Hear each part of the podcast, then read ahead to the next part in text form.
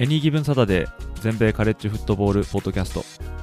この番組はアメリカ在住20年以上の間にカレッジフットボールにどっぷりハマってしまったアメフト未経験者が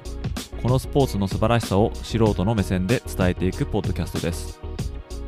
NFL のことは知っているけれどカレッジフットボールのことはよくわからないという方やもっとカレッジフットボールのことを知りたいという方に少しでも有益な情報をお伝えしていきます。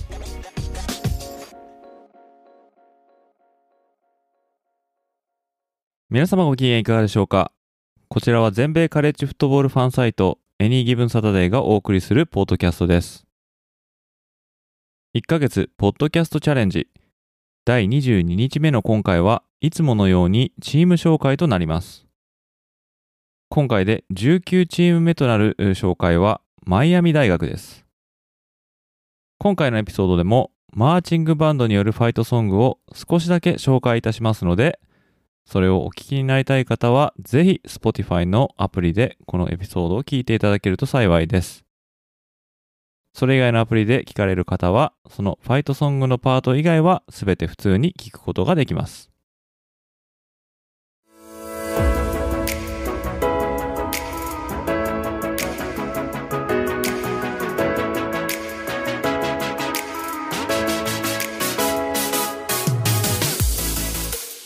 では早速、マイアミ大学のチーム紹介を行っていきたいと思います。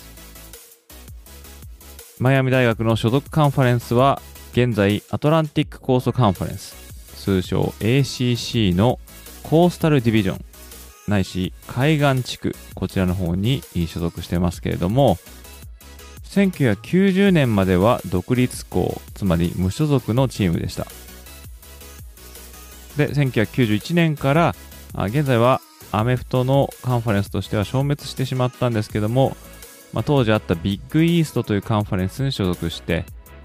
後にですね、2000年に入ってからあ起こった大規模なカンファレンスの拡張の波の中で、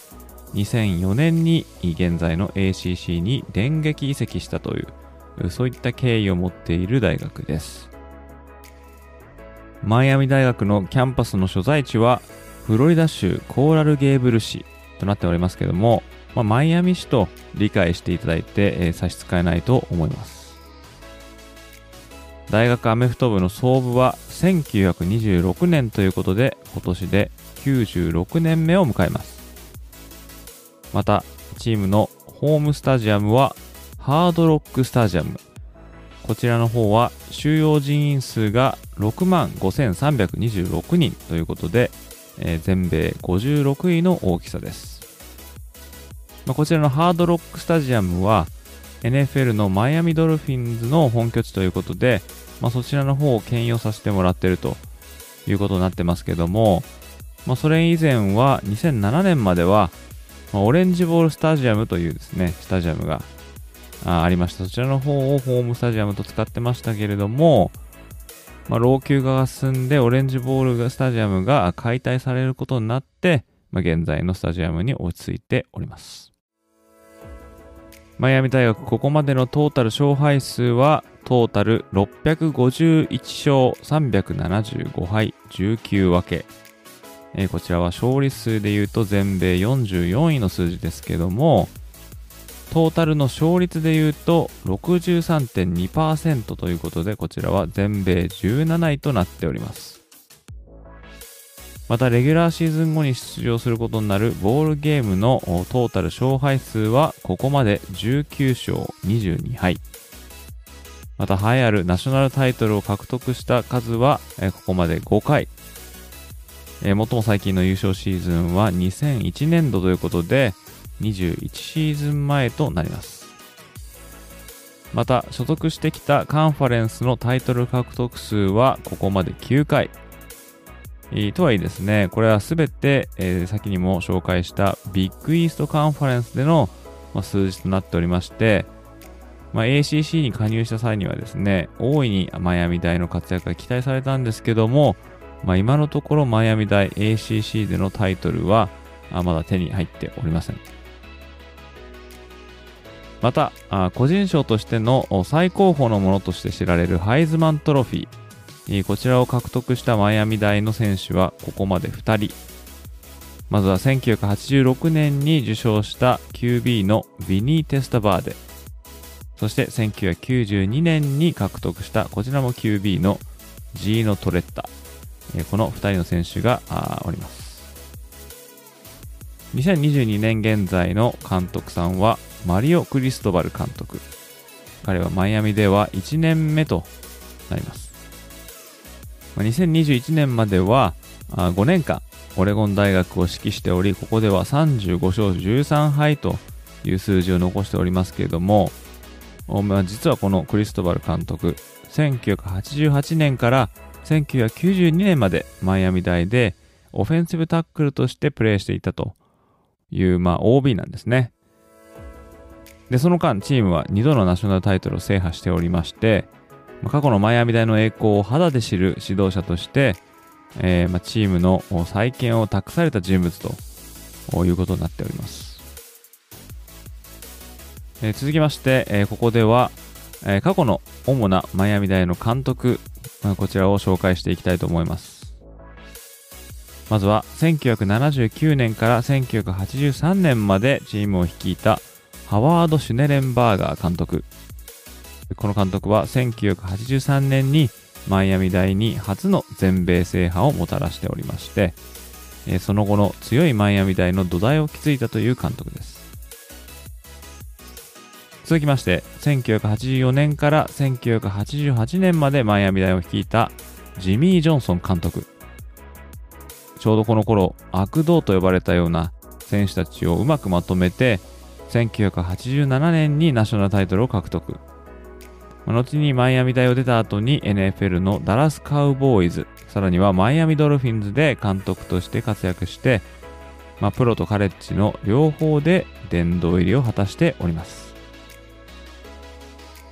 次に紹介したいのは1989年から1994年までチームを率いたデニス・エリクソン監督です。エリクソン監督は6年間でナショナルタイトル2回、ビッグイーストカンファレンスタイトル4度獲得と、非常に腕を鳴らした監督ですけども、その後はシアトルシーホークスやサンフランシスコ 49ers の監督を務めて、そしてカレッジ界に戻ってきてからは、オレゴン州立大やアリゾナ州立大で指揮を執ったと、そういった人物です。続きまして、1995年から2000年にチームを率いたブッチ・デイビス監督。このデイビス監督はナショナルタイトルこそ取れなかったものの、ビッグイーストタイトルを3個獲得しております。そして彼も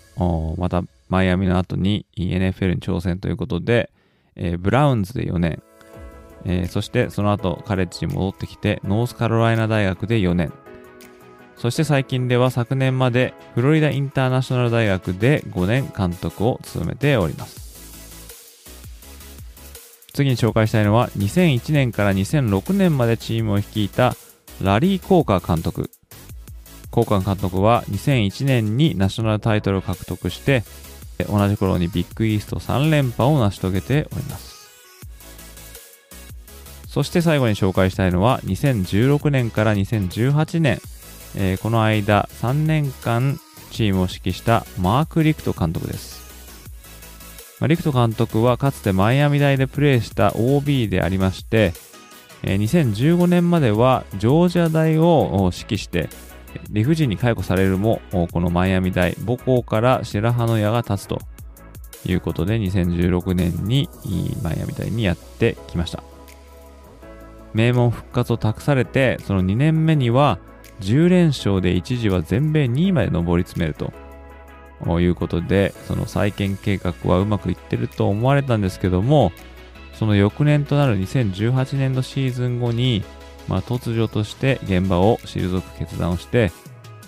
まあ、結果的にはチームの復活の流れに、ま、水が刺されてしまったという、そういう形になっております。続きまして紹介したいのは、マイアミ大の過去の主な選手です。まずはバッファロービルズで活躍した QB のジム・ケリー。ダラスカウボーイズで活躍したワイドレシーバーのマイケル・アービン。オークランド・レイダーズやタンパベイ・バッカニアーズでプレーしたディフェンスラインのワレン・サップ。ボルティモア・レイブンズで活躍したラインバッカーのレイ・ルイス。主にボルチモアでプレーしたセーフティーのエド・リード、主にインディアナポリス・コルツでプレーしたランニングバックのエジャリン・ジェームス、同じくインディアナポリスで活躍したワイドレシーバーのレジー・ウェイン、ヒューストン・テキサンズで、プレーしたワイドレシーバーのアンドレ・ジョンソン、ニューイングランド・ペイトリオッツで活躍したディフェンスラインのヴィンス・ウィルフォーク、ワシントン・レッドスキンズでプレーしたワイドレシーバーのサンタナ・モス、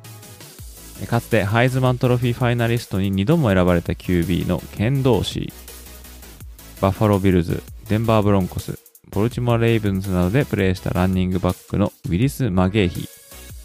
サンフランシスコ 49ers に入団して、その後は各チームを渡り歩いて、えー、つい今オフに引退を表明したランニングバックのフランク・ゴア。親子で名タイトエンドのケレン・ウィンズロー・ジュニア。シカゴ・ベアーズの名リターナーであるデビン・ヘスター。ワシントン・レッドスキンズで活躍したセーフティーのショーン・テイラー。カロライナ・パンサーズやシカゴ・ベアーズで活躍した名タイトエンドのグレッグ・オルセン。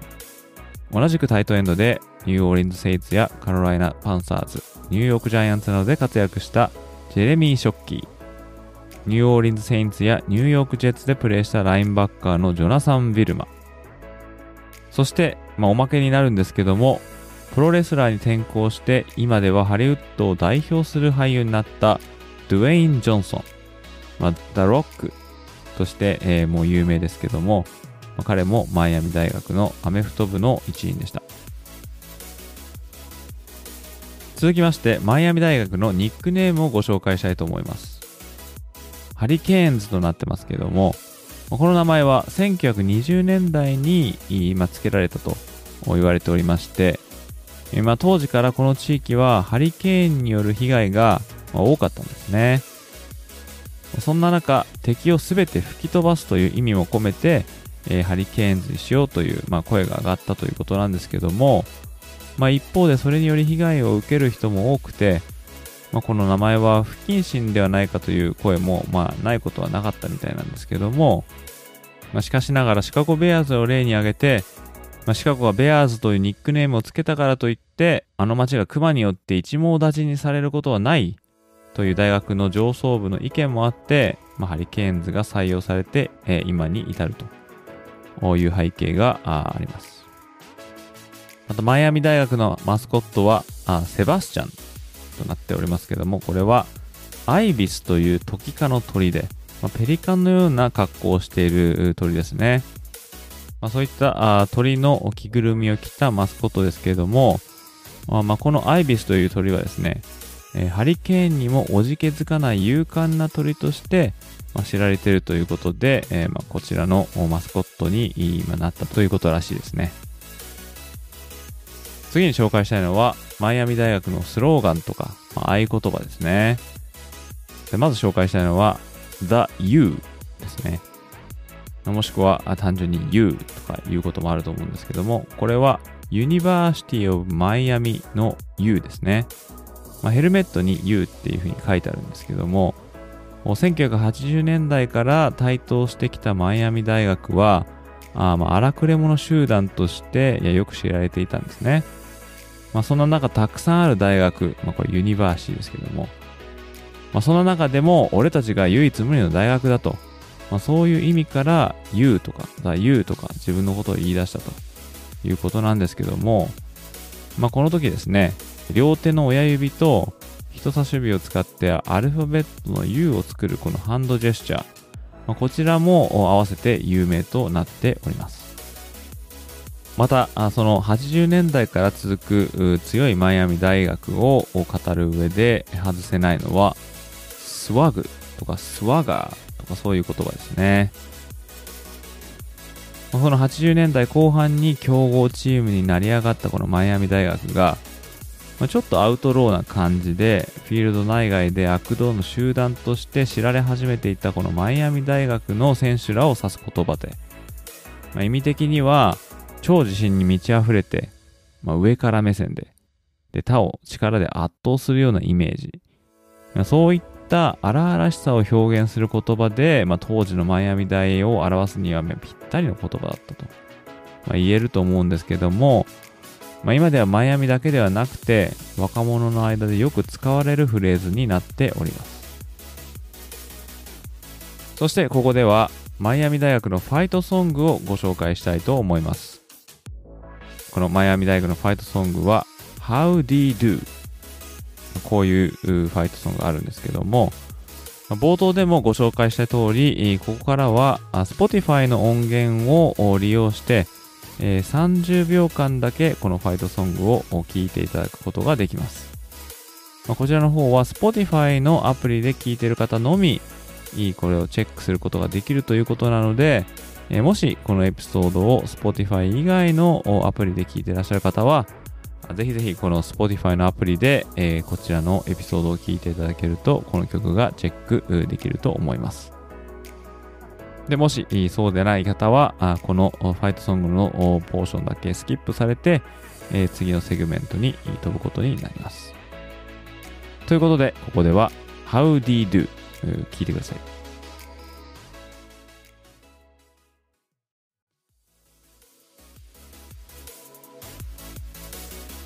続きましてご紹介したいのはマイアミ大学のライバルチームたちです。まずはフロリダ州立大学。こちらの方は同じフロリダ州内のライバル、そして、えー、所属する ACC 内チームのライバルとして、えー、有名で、まあ、こちらの方、数々の名勝負を繰り広げましたけれども、まあ、詳しくはあこの以前紹介したフロリダ州立大のエピソードを聞いていただけるとわかると思うんですけども、まあ、こちらの方はマイアミ大学が35勝31敗でリードしております。次に紹介したのはフロリダ大学とのライバリーです。まあ、その名のごとくですね、同じくフロリダ州内の強豪校としてのこのライバル関係を築いておりますけれども、こちらの方はマイアミ大学が29勝26敗でリードしております。続きまして、ネブラスカ大とのライバリーです。まあ、こちらもですねで、以前紹介したネブラスカ大のエピソードでお話ししたんですけども、1980年代から1990年代にかけてボールゲームの大舞台で、え、対戦することが、ま、多かったということで、え、ナショナルタイトルを争う上でのライバリーとしてよく知られておりますけれども、ま、この対戦成績は今のところ6勝6敗のタイとなっております。また期間限定ではあるんですけどもノートルダム大学とのライバリーも有名ですね。まあ、こちらもですね、ノートルダム大のエピソードでお話ししましたけれども、まあ、80年代にマイアミ大学が力をつけてきた影響で、まあ、ナショナルタイトル争いにおいて、えー、ノートルダム大と、まあ、火花を散らしたという関係にあります。特にですね、1988年の対決、まあ、俗に言うカソリックス VS コンビクスまあ、この時の全米1位2位対決は、まあ、今でも語り草となっておりますけれども、まあ、こちらのマッチアップの方はノートルダム大が17勝8敗1分けでリードしております。そして最後にご紹介したいのはマイアミ大学のトラディションです。今回紹介したいトラディションは選手入場時のスモークです。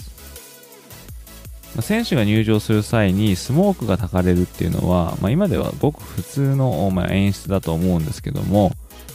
まあ、それを始めた初期のチームの一つがマイアミ大というふうに言われております。最初にこのスモークがマイアミ大の試合で登場したのが1950年代ということで、まあ、マイアミ大学の試合をなんとか盛り上げたいと考えていたスタッフがまあ、消火器のスモークを選手たちが入場する際に、まあ、吹きかけた、えー、これが始まりとなっております。さらにその中でライトアップしてきらびやかにしたり、スタジアムのスピーカーからハリケーン上陸の際の暴風の音を大音量で流して選手入場を大いに盛り上げたと。そういう風になってるんですけども、まあ、現在はスモークの先にマーチングバンドやチアリーダー特別ゲストなどによって作られた花道を選手たちが走り抜けていくっていうのが、まあ、伝統になっております。そして4 Fingers まあ、こちらの方もマイアミ大とは切っても切れない関係にあると思うんですけども第3クォーターが終わると次は最後のクォーターである第4クォーターだとそういう意味を込めて、えー、この際に選手たちは親指以外の4つの指を高らかに掲げるっていうのがよく見られる光景だと思うんですけどもこれはマイアミ大が始めたことだと言われております。第4クォーターで試合を決めてやるという、まあ、そういった意味を込めたハンドジェスチャーなんですけども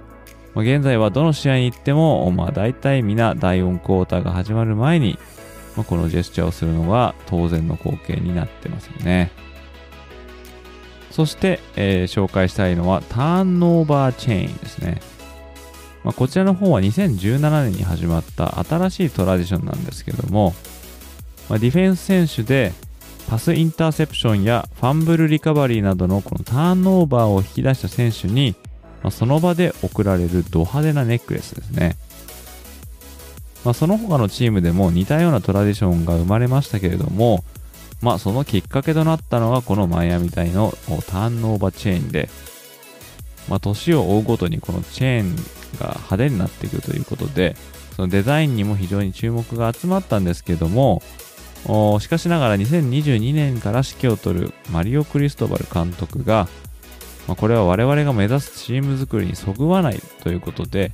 このチェーンのトラディションは廃止されてしまったということになっております。まあ、こういった感じでマイアミ大学のチーム紹介してきましたけども、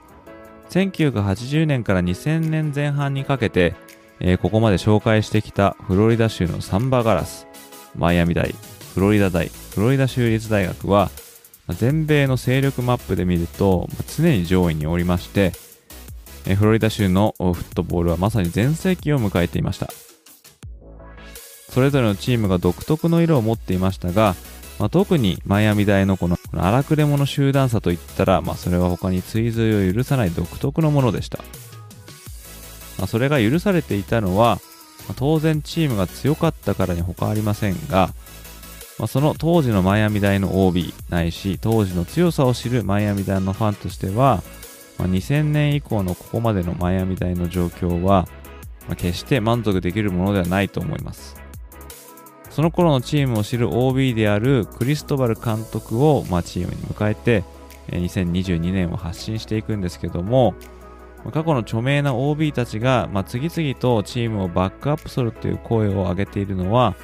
あまあ、あの頃の強いハリケーンズの復活を誰よりも望んでいるからと、まあ、そういうことには他ないと思いますね。まあ、果たしてマイアミ大にあの頃のスワーガーが戻ってくるのかどうかっていうのは、あぜひ期待して待ちたいと思います。